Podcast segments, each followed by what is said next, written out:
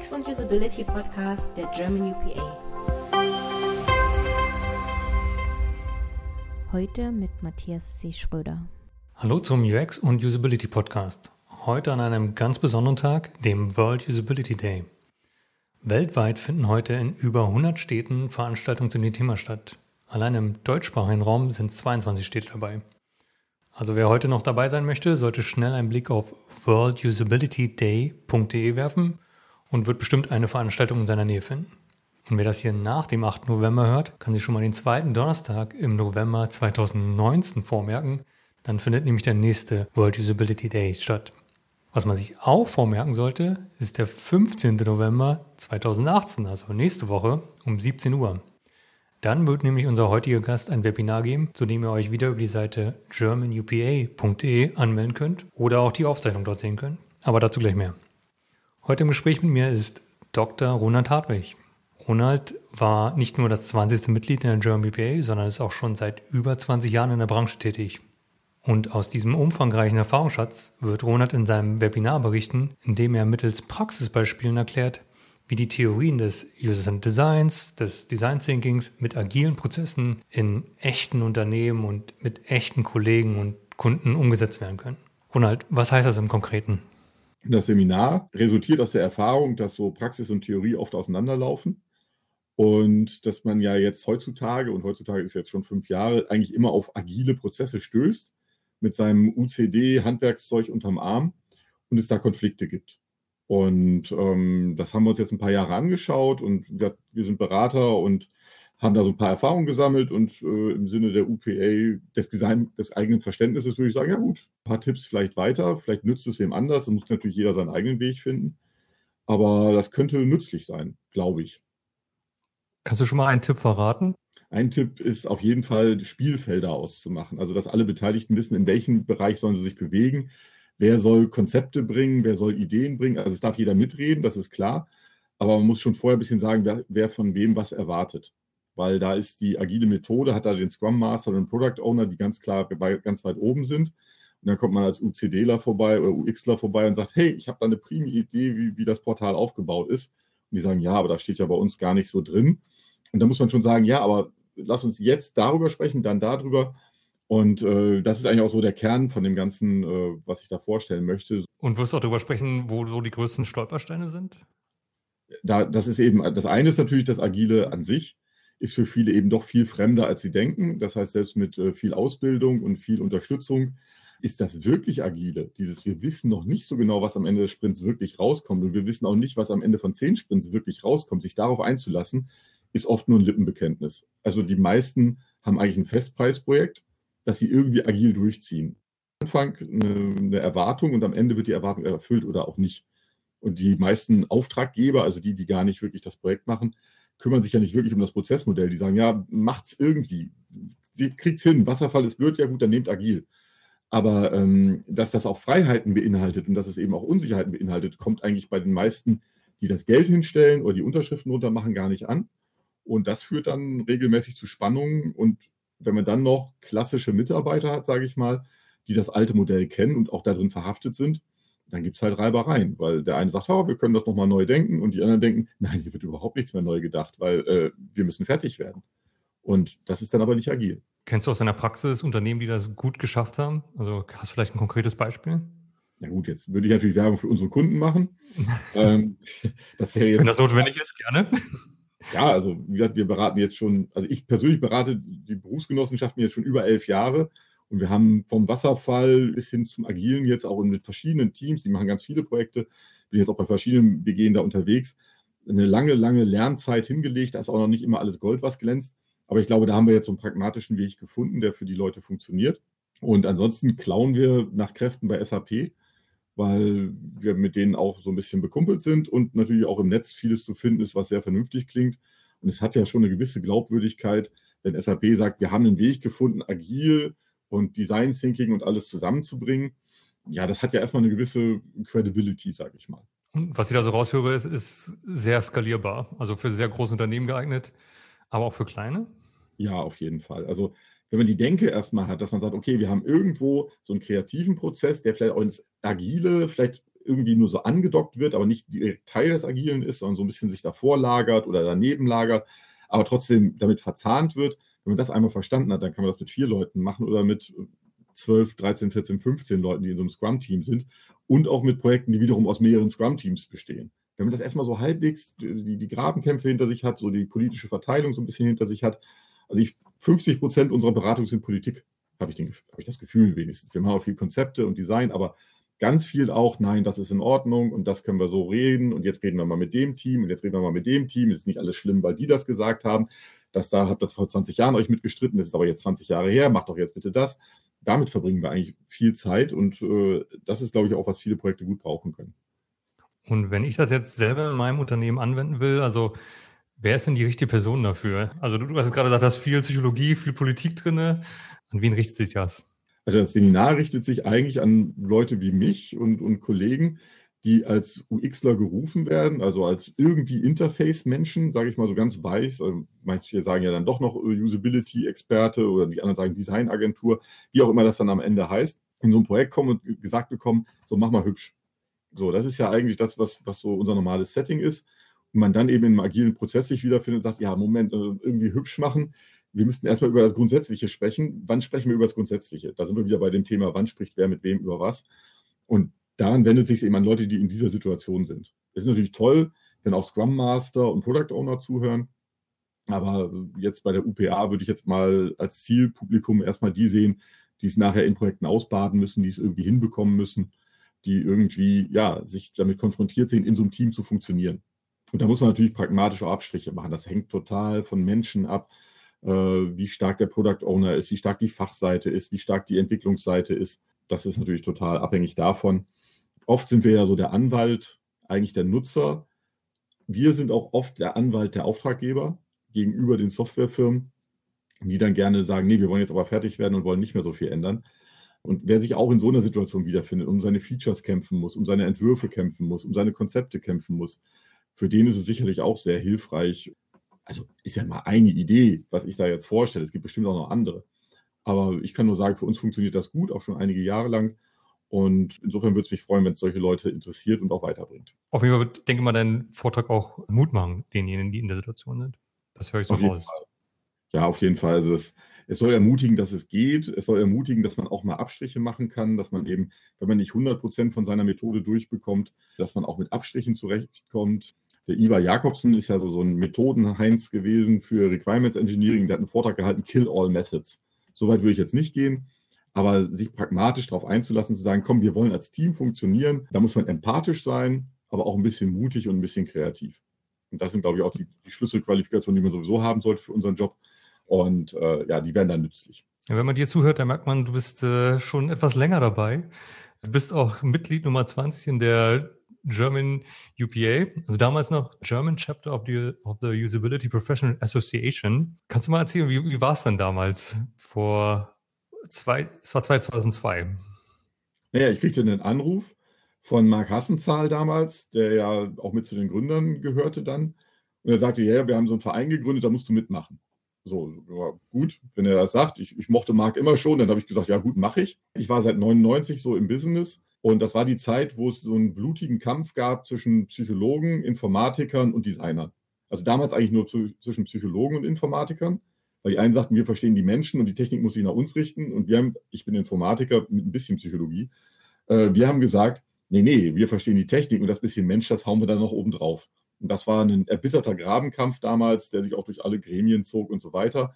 Und dann kam eben die UPA um die Ecke und sagte, so, jetzt sind wir mal alle zusammen und jetzt versuchen wir das mal zusammen hinzukriegen. Und das war pragmatischer als vorher, wo es andere Verbände gab, die eben nur Psychologen hatten oder nur Informatiker, war die UPA auf einmal dann da und hat gesagt, nee, wir machen das jetzt zusammen.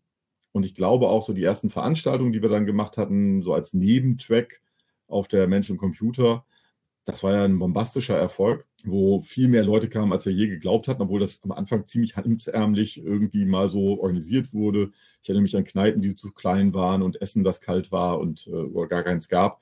Also ganz schreckliche Katastrophen eigentlich. Diese ähm, First World Problems. ja, das war furchtbar.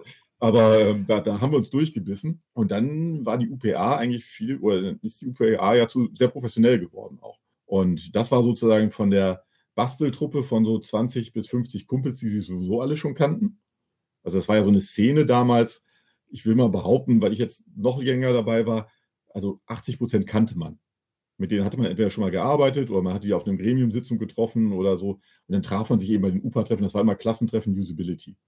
So, und äh, das war super damals in den Anfangstagen. Heutzutage, ich kenne die, die, mit, äh, äh, die Teilnehmerzahlen jetzt nicht mehr so genau oder die Mitgliederzahlen, ich glaube, sind weit über 1000. Ich gebe zu, dass ich davon nicht mehr 80 Prozent kenne. Das ist, es gibt Leute, die ich noch nicht gesehen habe. Ja. Also was ich auch so höre, ist, man musste damals sehr viel grundlegende Arbeit machen. Das hat sich offensichtlich in den letzten 16 Jahren stark geändert. Was für große Änderungen siehst du noch so in den vergangenen 16 Jahren? Ja gut, also damals war ja immer noch diese Herangehensweise, und so habe ich auch mein Berufsleben 97 gestartet mit den Worten, jetzt muss Software endlich mal usable werden. Ne, Software ist irgendwie was, wo man krank wird, wo man irgendwie sich die Finger über die Augen dran bricht und äh, die Schriften sind zu klein und solche Sachen. Das sind Sachen, über die reden wir heute nicht mehr. Also klar gibt es immer noch Leute, die zu kleine Schriften verwenden oder was weiß ich. Aber das kann, kriegt eigentlich jeder Webdesigner äh, im ersten Semester in der dritten Stunde gesagt, was er da zu tun und zu lassen hat. Sondern wir reden jetzt mehr über Konzepte und eben über User Experience als Ganzes, also das, das ganze Modell. Und die Usability ist jetzt noch so ein kleiner Teil, ähm, der auch wichtig ist. Wenn man ihn falsch macht, ist es schlecht. Aber das ist eben so Sachen, also der Grabenkampf ist weg, so ein bisschen klar, das Thema Design versus äh, User Experience und so, da jetzt demnächst auch Marketing und sowas, da tun sich ja neue Sachen auf. Das ist spannend. Aber insgesamt hat sich das so ein bisschen weggewandelt von, wir machen die Schriften groß genug hin zu, wir wollen tolle Produkte machen. Und das muss ich sagen, macht auch mehr Spaß. Ja, also damals, haben, ich habe beim TÜV angefangen, da hat man so Gutachten geschrieben, wo drin steht, dieser untere Button da, der ist nicht als Button zu erkennen und so. Ja, heute macht das kaum noch einer falsch. Es gibt es noch, aber es ist nicht mehr so das Riesenproblem. Du sagst, du warst beim TÜV damals, wenn ich in Erinnerung habe, warst du auch in der deutschen Version der ISO 9241 involviert. Ist das richtig? Ja, fast. Also ich war nicht in, der, in dem ISO-Gremium, da bin ich nie reingekommen. Dafür war ich nicht lang genug beim TÜV, weil die, jeder stellt dann naja so einen ab. Aber ich war in diesem Gremium, das das Prüfverfahren für dieses ISO 9241 äh, erarbeitet hat. Das war so ein zweijähriges Projekt äh, unter Leitung des TÜVs, wo ich dann auch war. Und ich musste dann alle 453 Anforderungen der ISO 9241 Teile 10 bis 17 abschreiben. Deshalb weiß ich, dass es 453 sind. Ich musste sie nämlich einzeln abschreiben. Das vergisst man nicht. Nee, das vergisst dann. diese Zahl auch nicht. Weil man damals noch so lustige Ideen hatten, wie irgendwie, man macht eine Checkliste und geht alle 453 Dinger durch. So, so tickt der TÜV. Man macht eine Checkliste und hakt die ab. So, und dann haben wir damals SAP zertifiziert als besonders benutzerfreundliches Produkt. Das fand die gesamte Fachwelt nicht einhellig richtig. Daraufhin wurde dieses Gremium gegründet, das gesagt hat, wie kann man denn wirklich Software prüfen, dass sie usable ist. So. Und da wurde ein Verfahren erstellt, das gibt es auch heute noch, über die DATEC hieß das dann und DAX heißt es heute, Deutsche Akkreditierungsstelle. Also es war viel Grundlagenarbeit da drin, 140 Seiten, die auch alle nicht falsch sind gibt auch immer noch Leute, die damit ganz gutes Geschäftsmodell haben. Ich persönlich bin da so ein bisschen weg von, weil ich kenne keinen, der es wirklich durchgezogen hat. Es gibt irgendwie, ich habe mal nachgefragt, zwölf Zertifikate in 20 Jahren zu diesem Thema. Hm, hm, hat nicht so durchgeschlagen. Fand ich schade. Ich hätte damals so ein Prüfsiegel, nicht nur weil ich beim TÜV war, auch gern, gern gesehen, weil es auch unsere Arbeit als Usability-Menschen erleichtert hätte, dass überall auf Software draufsteht, also Usability passt. Aber das Verfahren war dann doch relativ anstrengend für die äh, Beteiligten. Und dann haben es eben nur sehr, sehr wenige gemacht. Und, äh, aber war eine spannende Zeit und lebt bis heute noch. In, es wird jetzt Teil der ISO, habe ich jetzt gelernt. Das ganze Verfahren wird jetzt als Technical Report Teil der ISO 9241 in der Neusortierung mit den dreistelligen Teilenummern. Denkst du allgemein, dass es realistisch, ein Prüfsiegel zu haben? Also eine Usability-Zertifizierung? Naja, also die, die Idee war ja damals Personenschutz, Arbeitsschutz. Ja, da ging es ja nicht darum, gute Produkte zu machen, sondern es war ja ganz enttäuschend so, dass man nur wollte, dass den Leuten, dass sie nicht krank werden. Also das Ziel Zufriedenheit hieß ja nur, sie sind nicht unzufrieden. Also von glücklich und äh, ich will das Produkt haben, ist da überhaupt nicht die Rede, sondern nur von effektiv, effizient, zufriedenstellend. Im Sinne von, ja, ich kriege den Nagel in die Wand und habe nachher keine Wunden am Körper und das eben übertragen auf Software. Das war damals ein Riesenthema, weil ganz viele Softwarehäuser da draußen ganz schlimme Dinge getan haben und Leute dann acht Stunden am Tag davor gesessen haben. Die Dinge leben auch heute noch und es gibt auch heute noch schlimme Software. Aber insgesamt, ja, also so richtig ganz furchtbare Software sieht man gar nicht mehr so oft. Ich glaube, die Bedeutung ist so ein bisschen gesunken. Ne? Die Awareness ist jetzt ein bisschen mehr da. Ich weiß nicht, wenn ich Personalrat wäre bei einem großen Konzern oder so, dann würde ich schon gern darauf zurückgreifen und sagen, ihr wollt meinen Leuten Software aufzwingen, weist mir nach, dass es funktioniert und zwar nicht, indem ihr es mir erklärt, sondern indem ihr dann einfach irgendwas vorlegt, wo glaubwürdig drinsteht, dass das geht. So, das kann ich nehmen. Und das war ja die Idee von diesem Prüfsiegel, zu sagen, das ist jetzt erstmal eine gemeinsame Basis, auf die sich alle in Deutschland geeinigt haben. So, das wurde ja auch erreicht. Bloß die Nachfrage war einfach viel zu gering. Was würdest du heute machen? Also wenn du jetzt nochmal die gleiche oder eine ähnliche Aufgabe hättest, eine Prüfung von Software auf Usability? Ja gut, heute hat man ja ein bisschen leichtere Verfahren. Das war auch schon damals immer schon mal Thema. Also ich muss zugeben, ich persönlich hatte auch schon damals dafür gekämpft, eher auf so ein testbasiertes Verfahren umzuschwenken, einfach zu sagen, okay, wir nehmen die Pareto-mäßig die 20 äh, Prozent, die 80 Prozent der Aufgabe machen, lassen da ein paar Leute rüberlaufen und äh, die aus der echten Nutzergruppe sind und gucken uns an, wie schlimm es ist. So und kategorisieren dann sozusagen die Inzidenz danach, ob es schlimm ist oder nicht schlimm ist. Das hat aber damals keine Mehrheit gefunden, weil man eben noch sauberer vorgehen wollte und sozusagen aus den Requirements einzeln Kriterien ableiten wollte. Das ist natürlich der sauberere, methodischere Weg, hat es aber eben sehr umständlich gemacht, weil eben doch keiner mehr heutzutage alle Requirements aufschreibt. Wenn wir ehrlich sind. Wir haben gerade vorhin über Agiles gesprochen. Da kommt alle Requirements aufschreiben eigentlich nur so am Rande drin vor. Da ist ja eher ausprobieren und machen und das ist ja auch gerade der Charme davon. Deshalb, ich würde, klar könnte ich mir das vorstellen, dass man sowas macht, aber die letzten 20 Jahre haben gezeigt, es gibt einfach nicht so einen riesen Bedarf dafür. Und wahrscheinlich wäre es verschenkte Zeit, da jetzt viel Aufwand reinzustecken. Und momentan ist ja eh alles so 4.0. Wir müssen uns erneuern und digitalisieren. Äh, wie ist denn so deine Einstellung dazu? Also ich glaube schon, dass bei Digitalisierung jetzt Sachen passieren, die sich Leute vorher nicht vorstellen konnten. Also das, das ist so, jetzt werden Berufe, sage ich mal, mechanisiert wie früher, ähm, jetzt eben digitalisiert ähm, die sich das bisher nicht vorstellen konnten. Gerade so Entscheidungsprozesse und, und, und Verwaltungsabläufe und ähnliches werden jetzt eben in einer Art und Weise ähm, übernommen äh, von Maschinen, die man vielleicht vorher nicht so kannte. So, das, das wird passieren.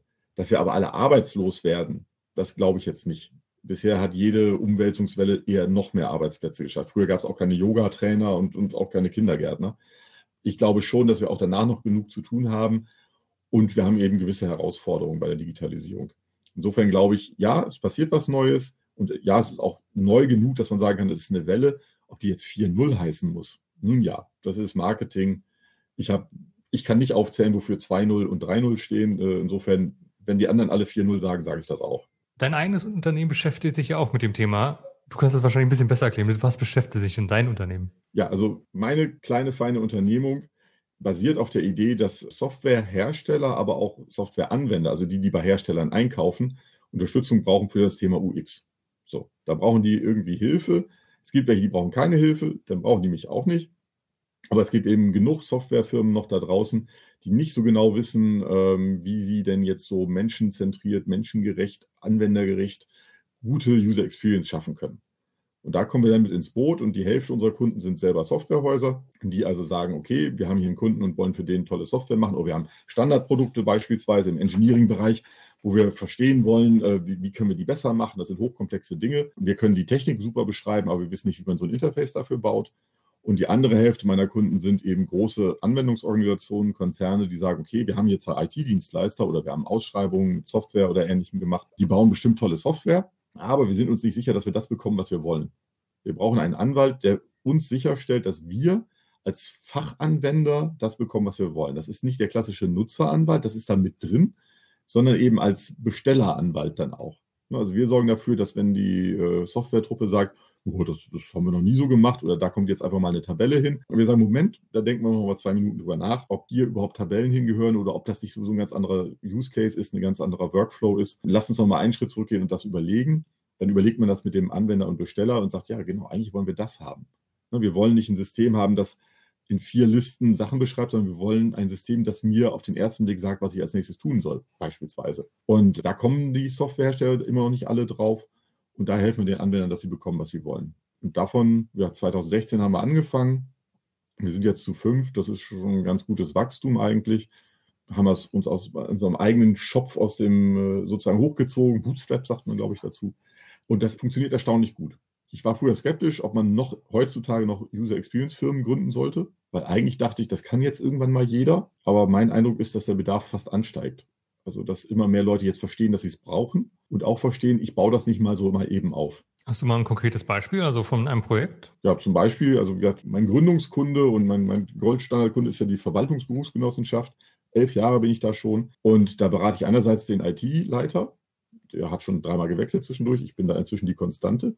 Beratung heißt in dem Fall? Zu überlegen, was für Produkte werden wir in unserem Haus, also die entwickeln selber oder beauftragen Entwicklung, welche Produkte stehen denn an? Also was brauchen wir denn? Die haben natürlich so ein Kernsystem und da müssen sie eben Verwaltungsabläufe äh, drin abbilden. Aber die haben natürlich auch Ideen, die haben zum Beispiel mobile Mitarbeiter. Ja, also die haben Berater, die kommen zu dir ins Krankenbett, wenn du einen schlimmen Unfall hattest und äh, wollen mit dir diskutieren, dass du wieder gesund wirst. Und die sollen natürlich nicht mehr mit einer äh, Aktentasche rumlaufen, sondern die sollen ein Tablet dabei haben. Und die sollen es irgendwie digital machen. Das ist erstmal die Herausforderung.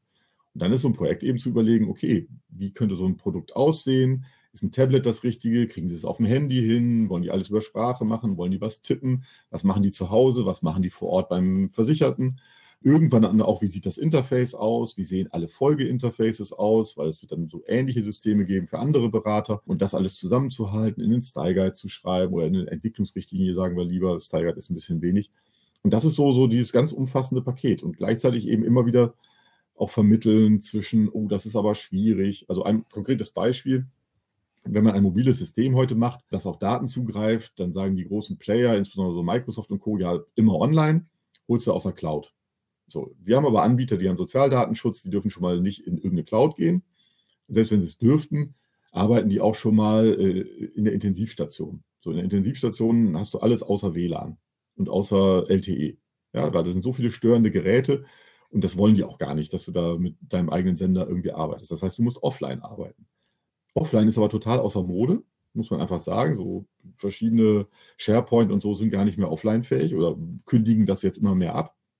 Und man kriegt auch nur noch gesagt, ja, Pech gehabt, wird es nicht. Und auch viele ne, App-Entwicklungen und so gehen ja jetzt in Richtung immer online. Und das sind wir dann, die dann sagen, ja, aber dein Use Case wirst du nicht schaffen. Selbst wenn du nur bei 5 von 100 Leuten das nicht funktioniert, werden die Leute das in die Ecke schmeißen. Weil das machst du zwei, drei Mal und dann sind irgendwie deine Eingaben weg, weil das Ding stirbt natürlich irgendwann zwischendurch. Und da helfen wir dann dem Auftraggeber auch gegenüber dem Auftragnehmer durchzusetzen, nee, ich will eine Offline-Lösung. Ne, und wir begründen die auch warum. Und auch wenn das 30 Prozent teurer ist, können wir den Use Case rausarbeiten, warum das gemacht werden muss. Und zwar vom Nutzer her. Wir sind gar nicht die Techniker, wir sind aber Techniker genug, um zu wissen, dass es geht. Um zu sagen, ja, ihr könnt auch einen lokalen Proxy installieren. Und so viel Verständnis haben wir dann eben auch. Und das ist so, so, so, eine typische Aufgabe, wo wir dann auch mal kämpfen und wo wir auch mal Politiker sind und mal hier nachgeben und da mal ein bisschen hartleibig sind und eben versuchen, das große Ganze durchzubekommen, dass es ein gutes Produkt wird, ein gutes Konzept wird. Und du hast gesagt, ihr seid eine relativ kleine Agentur. Firma, Warum? Agentur. Wir, wir, legen immer großen Wert darauf, nicht Agentur okay. genannt zu werden. Weil das nicht, ich habe gar nichts gegen Agenturen, aber die, die Vorstellung ist bei ganz vielen Agenturen sind so Künstler, das sind so Freischaffende, die hole ich mir irgendwann mal für die Aufgabe, mal mal den Screen da hinten grün-blau an. So, das ist leider das Verständnis von Agentur. Und deshalb distanzieren wir uns immer möglichst weit weg von diesem Begriff und sagen, wir sind eine Beratungsfirma. Was meinst du, warum kommen Leute zu euch oder warum gründen solche großen Unternehmen nicht ihre eigene Inhouse-Abteilung? Also die Inhouse-Abteilungen sind natürlich im Kommen, das wird versucht, aber du kennst auch den Markt, das ist gar nicht mehr so leicht, so, so Leute zu kriegen dafür. Wenn die frisch von der Uni kommen, haben die auch so ein gewisses Erfahrungsdefizit. Und wenn man Unternehmen ist, das nur ab und zu äh, Software äh, mit, mit UI-Anteil hat, aber viel so unter der Haube arbeitet, dann ist auch die Frage, ob es sich lohnt. Ob man nicht dann billiger wegkommt, mit man holt sich einen Experten und wenn man den nicht leiden kann, kann man den auch schnell wieder loswerden. Und wenn ihm einem das nicht passt oder so, statt sich da fest einen reinzusetzen, der vielleicht auch nur so mittel ist, weil man auch vielleicht nicht so der Top-Bezahler ist. Ne? Da, da, hat man vielleicht mehr Möglichkeiten, wenn man Externe nimmt, die so ein bisschen knechtet auch und, und dann irgendwie die, dann, dann eben sagt, okay, das ist der Preis, dafür muss es fertig werden, während man das intern im Haus vielleicht nicht immer so hinbekommt. Und da scheint es eine Lücke zu geben. Ich, es gibt auch viele Unternehmen, die uns nicht brauchen. Das ist so. Und das werden auch immer mehr. Aber auch die Unternehmen, die uns brauchen, davon gibt es immer mehr, die es jetzt einsehen. Insofern scheint der Markt noch ein paar Jahre zu funktionieren. Ob das jetzt in 20 Jahren noch so ist, da bin ich in Rente, mir egal. Aber äh, ich weiß es nicht. Würde ich jetzt keine Wette drauf eingehen. Ich habe aber den Eindruck, langsam, es gibt am Ende auch immer noch Experten. Und deine Firma, heißt sie Erhaug oder Rauk? Also wir haben uns jetzt darauf geeinigt, es Rauk auszusprechen, einfach so durchzusprechen wie so ein Eigennamen. Mhm. Da muss ich nicht erklären, wofür die Abkürzung steht. Mhm. Für was steht denn die ja jetzt nicht mehr erklären. Das ja das Gute. Monat habe ich Advanced Usability Guidance und früher standen noch ganz andere Sachen, die ich jetzt mhm. aber nicht sage. Es gab sozusagen dieses Logo, das habe ich schon mal zu Schulzeiten gemalt, aber ohne Festlegung, was es eigentlich tut. Ich hatte einfach so die Lust am Logo malen, mit meinem Namen drin und dann irgendwie gab es dieses Rauk. Und ich hieß schon zu Studienzeiten, hatte ich das als Login da auf dem Großrechner und immer wieder und immer weiter. Und als jetzt anstand, sich selbstständig zu machen, war auch irgendwie klar, dass die Firma dann so heißen muss. Bloß ich habe jetzt aufgegeben, Akronyme zu finden, die das begründen. Du hast in sehr großen Unternehmen gearbeitet, also TÜV haben wir schon genannt, und hast dich jetzt halt nochmal entschieden, vor zwei Jahren dich selbstständig zu machen. Ich kann mir vorstellen, das war eine ganz schöne Umstellung von solch so großen Unternehmen ins, ins kleine eigene Unternehmen. Was war denn die Hauptmotivation? Ja, also das ist tatsächlich so, also das Leben ist ja bunt und irgendwann ist vielleicht nochmal die Zeit reif. Man hätte jetzt so weitermachen können, also nichts hat mich davon abgehalten, da zu bleiben. Ich hätte jetzt auch überall weitermachen können. Das wäre aber dann eben auch so geblieben. Und die Medaille hat sozusagen zwei Seiten. Das eine ist Freiheit, das andere Unsicherheit. Ich war schon mal früher selbstständig. Da war das Thema Unsicherheit ein bisschen zu gefährlich, so Kinder kriegen, Familie gründen. Da war das so ein bisschen, hm, jetzt äh, ist das ein bisschen blöd, nicht genau zu wissen, wo das Geld nächsten Monat herkommt. Jetzt, ein paar Jahre später, ist es halt so, ich bin jetzt lange dabei, ich kenne viele Unternehmen, ich habe auch ein gutes Netzwerk und so. Man startet auch so ein bisschen Vollkasko mit einem Auftrag, der vielleicht für ein paar Jahre reicht oder so. Das ist eine andere Gelegenheit, um zu starten. Und dann macht man das vielleicht auch nochmal. Also in meinem Grundschulzeugnis stand immer irgendwie, hat einen umfangreichen Wortschatz und vertritt eigene Meinungen mit Konsequenz. Hieß eigentlich, er ist stur und redet zu viel. Und da ist natürlich hilfreich, so ein eigenes Unternehmen, weil dann legt man sich nicht auch mit dem Chef an und so, dann kann man das selber machen. Du bist viel auf Konferenzen unterwegs. Gibt es so ein paar Sachen, die du empfehlen kannst? Ja gut, ich bin ja so ein bisschen auch so mein eigener äh, Konferenzgastgeber, weil ich eben viel in so Verbänden arbeite, so wie jetzt bei der UPA, arbeite ich auch bei der Bitkom.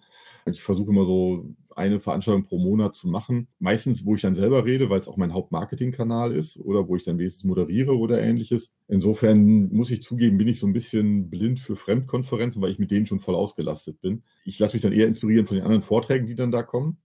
Und da sind ja immer mal gute Sachen dabei. Und dann hangel ich mich durchs Internet so weiter. Was hat denn der da erzählt? Was ist denn das? Und oh ja, spannender Gedanke. Das Jörgs Dodson Law habe ich jetzt kennengelernt. Kannte ich vorher nicht. Ne, das ist das Stress in der Mitte irgendwie genau richtig ist und zu wenig Stress ist doof und zu viel Stress ist auch doof. Sowas lernt man dann eben mal bei dem Vortrag von BMW beispielsweise. Ich wie letzte Woche. Und der World Usability Day steht vor der Tür. Also ich persönlich werde in Dortmund sein, werde da im Rahmen der digitalen Woche Dortmund äh, den Tag Vorträge halten und eine Diskussionsrunde mitmachen und solche Geschichten die wir auch eröffnen, übrigens mit einem Veranstaltung, die da heißt äh, IT Needs Design. Ganz spannende Sache. Und meine Kollegin wird in Bottrop sein beim WUD äh, und da auch einen Vortrag halten. Und worum geht es bei IT Needs Design? Das ist so die Idee, dass, was ich vorhin mal sagte, dieser Grabenkampf zwischen den Softwerkern und den Psychologen, mhm. haben wir jetzt ein bisschen hinter uns gelassen. Jetzt geht es um Designer, vor allem die richtig kreativen, so Produktdesigner, also die noch so aus dem Vollen schöpfen können, versus die Informatiker, die es versuchen mit Requirements Engineering alles nicht mehr falsch zu machen. Und da gibt es jetzt neue Bestrebungen, da neu zu denken und den Designern da mehr Macht zu geben, was ja auch dem Design Thinking, was wir ja alle hochhalten, auch entgegenkommt. Und da vielleicht auch ein ganzheitliches Berufsbild draus zu machen und solche Geschichten. Und das ist die Eröffnung der digitalen Woche Dortmund, jetzt 5.11. in Dortmund, ein bisschen Eigenwerbung. Ähm, wenn's, wer sich danach anhört, ist es auch das Jahr drauf wieder den Montag. Das, das wird eine spannende Sache. Und äh, der Wood ergänzt das dann am Donnerstag danach. Das ist ja sozusagen alles in einem großen Digitalpaket, hier jetzt lokal, regional. Ja, und das ist einfach spannend. Es ist viel auf deinem äh, Schreibtisch. Wer deinem Social Media Account folgt, weißt du, beschäftigst dich viel mit Musik. Spielst du auch selber ja, Instrument? Ich hab, bin ja totaler Pragmat und habe mit, äh, wie alt war ich denn da so? Ende 20, so Anfang 30 überlegt, was kannst du denn jetzt noch lernen, wo du noch so halbwegs irgendwie zurechtkommst. Habe ich also E-Bass angefangen. Das ist, ist, sozusagen, die Basser sind die, die mit den Musikern auf der Bühne stehen, das alter Basserwitz. Und das, das klappt so leidlich, spiele ich in einer kleinen Band und so, zwei Bands irgendwie. Und ja, das, das ist schön entspannt, weil man muss sich irgendwie auf seine Finger konzentrieren und darf nicht mehr über die Arbeit nachdenken. Und insofern entspannt mich das ganz gut. Also es gibt auch eine Band, man kann dich auch nicht nur zu Vorträgen auf der Bühne sehen, sondern auch ganz als genau. Bassist. Also Natürlich, wie das bei so Bands ist, ist da gerade Pause, weil sich so die Egos mal wieder sortieren müssen. Aber ähm, wir sind zuversichtlich, im nächsten Jahr wieder aufzutreten. Dann haben wir auch wieder einen Namen. Letztes Mal hieß wir Death by Tofu, fand ich einen schönen Namen. Bist du denn mehr auf äh, Konferenzen oder mehr auf Konzerten? Also ich bin viel auf Konzerten. Ich habe jetzt gerade die Metallica-Tickets für nächstes Jahr gekauft, drei Stück. Ganz schön teuer, 160 Euro das Stück. Das, das kostet schon irgendwie und auch mit durch die Gegend fahren und allem meine Familie haben wir jetzt in Mailand Ärztetickets gekauft. Ja, wir verbringen schon viel Zeit auch äh, mit Konzerten, aber ist halt ein schönes Hobby. Also ich höre so zwischen den Zahlen eher Rock und äh, ja, also Metal. Laut und Gitarre, aber Nine Inch Nails oder so bin ich zum Beispiel auch gewesen. Ich war auch schon mal bei einem Kylie Minogue-Konzert, also insofern, da sind immer noch Überraschungen mhm. drin. Und jetzt fahre ich zu V&V, ist auch eine schöne also, also was ich daraus höre, ist, es gibt Überschneidungen mit deinen Kindern und es wird sich nicht gestritten, was im Auto gehört wird. Ah, ist schon knapp, aber wir haben den Kindern ja damals beigebracht, dass Kinder-CDs nicht im Auto-CD-Player laufen, weil das eine andere Technik ist. Und seitdem hatten wir ja Ruhe. Ne? Also insofern. Das ist so clever. Irgendwann werden die dieses Video vielleicht, nee, das werden die nie sehen, aber wenn, dann würden sie das rausfinden. Ne? War leider nicht ganz wahr, Kinder, tut mir leid. Ne? Aber hat geholfen. Und damit sind wir auch schon wieder bei unseren letzten Fragen, und zwar den fünf Entweder-Oder-Fragen. Und ich steige mal gleich ein: Computerspiele oder Brettspiele? Also, ich habe natürlich auf dem Handy irgendwie Spiele, die mir so die, die Zeit stehlen irgendwie. Aber wenn ich mit den Kindern spiele, tatsächlich Brett. Das ist so haptisch und ja, da kann man auch mal dazu stehen, alt zu sein. Und da spielen wir echt klassisch Mühle und solche Geschichten und äh, ne, ja, nicht Schach, das ist mir schon wieder zu anstrengend, aber so, so diese klassischen Brettspiele, die man damals so gespielt hat. Mensch, ärgere dich nicht, die Kinder sind ja auch noch klein. Ähm, deshalb, ich mag das. Ne? UX oder Usability? UX, ganz klar. Also ich komme zwar aus der Usability und ich habe das alles mal von der Pike auf gelernt, aber eigentlich will ich großartige Gesamterlebnisse schaffen und äh, da ist Usability ein kleiner Teil davon. So, aber ich will nicht darauf reduziert werden, das ist langweilig, das, das wäre mir zu wenig. Deutsche Küche oder spanische Küche? Spanische Küche, weil ich ja auch äh, sozusagen als Nebenprojekt noch mein Work in Paradise habe, was ja viel in Spanien, also auf Mallorca oder Gran Canaria stattfindet, wo wir einfach die Idee haben, dass wir Leute wie uns, aber nicht die digitalen Nomaden, die sind völlig unabhängig, sondern Leute, die in kleinen oder mittleren Firmen arbeiten, ähm, einfach mal für eine Woche in eine schöne Gegend bringen und da weiterarbeiten lassen. Da glaube ich dran, dass das ein Zukunftsmodell ist. Ist schwierig, das nebenher noch zu verkaufen, aber insofern war ich jetzt ein paar Mal auf Gran Canaria und jetzt auf Mallorca machen wir verschiedene Sachen. Gibt auch nächstes Jahr ein schönes Seminar da, nachhaltig kreativ arbeiten auf Gran Canaria mit, mit alles, mit Kunst und mit UX und mit Nachhaltigkeit und Selbstachtsamkeit und so. Wirklich eine tolle Sache, freue ich mich drauf. Insofern spanische Küche, weil Spanien ist einfach eine super, Griechenland ist auch toll, aber Spanien hat auch eine gute Infrastruktur. Mein Leibgericht ist natürlich dann trotzdem die klassische Rostbratwurst vom Holzkohlegrill. Ja, da kommt da jetzt keiner ran vorbei. Das habe ich mir doch glatt gedacht. Dann äh, Fernsehen oder Internet? Fernsehen, aber immer weniger. Interessanterweise, also wir haben natürlich auch hier Netflix und Amazon Prime und den ganzen Scheiß da und wir gucken auch viel darüber. Aber wenn ich abends keinen Bock mehr habe und mich irgendwie hinschmeiße, dann finde ich schon dieses Nachdenken über welche Serie könnte ich gucken viel zu anstrengend.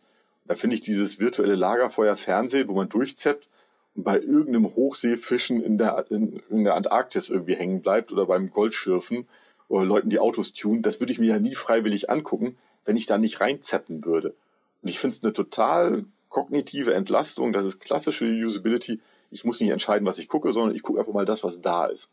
So, das trägt nicht immer und ja, Filme und so, Gottes Willen, aber guckt man dann doch lieber über Streaming, so ohne Werbung. Aber dieses klassische, jetzt abends nochmal ein bisschen abschalten und irgendwas Dummes gucken, da ist das Zappen doch irgendwie praktischer als Binge-Watching von irgendwelchen Serien. Für mich. Ich bin ja zu einer Zeit groß geworden, wo das noch schwarz-weiß war. Ich äh, kenne das auch noch in schwarz-weiß. Okay, und abschließend die alles entscheidende heilige Gralfrage. Enter Sandman oder Master of Puppets? Das ist natürlich eine Frage, für die ich meine Metallica-Tickets verlieren kann. Insofern ein bisschen gefährlich. Ich sag mal ehrlich, Enter Sandman. Ich fand das schwarze Album super, weil ich bin ja kein Fan im Sinne von, dass ich diese Leute so sehr mag oder solche Sachen, sondern ich bin ja Wirkungsmusiker, deshalb ja auch Bassist. Mir geht es ja darum, wie das wirkt. Und das ist aber perfekt produziert, das Ding. Es ist einfach ganz großartiges Entertainment, wenn die das live spielen. Ich war jetzt bei 45 Metallica-Konzerten, inzwischen können auch schon 50 gewesen sein. Und es ist jedes Mal ein großer Spaß. Und ähm, gerade solche Stücke sind einfach perfekt gemacht. Das ist nah an, für mich an perfekter Popmusik. Ähm, Master of Puppets ist schon was für Insider, finde ich auch super geil. Damit bin ich eingestiegen, war meine ersten Platten und so. Aber ich muss zugeben, wenn es richtig ein bisschen nice durchproduziert ist, ist auch geil. Deshalb Enter Sandman. Kann ich sogar selber spielen. Und äh, 45 Konzerte ist, glaube ich, auch was zum Angeben. Ja, ja, aber versuch nicht auf ein Konzert damit anzugeben. Habe ich einmal gemacht, da hat neben mir einer so einen Ticketstapel aus der Tasche geholt und gesagt, das sind 24 von diesem Jahr. Wie oft warst du dieses Jahr? Da habe ich nie wieder was zu dem Thema, ich bin oft auf Konzerten gesagt. Nie. Verstehe. Ronald, es war sehr spannend, dir zuzuhören. Wer mehr von Ronald hören möchte, kann das am 15. November um 17 Uhr im Webinar, über das ihr euch noch über germanupa.de anmelden könnt. Und dir nochmals vielen Dank und dann sehen wir uns alle nächste Woche im Webinar. Ja, ich danke auch für die Gelegenheit. Rede ja eh immer gerne und ich hoffe, es nützt irgendjemandem, was ich hier erzählt habe. Würde mich freuen.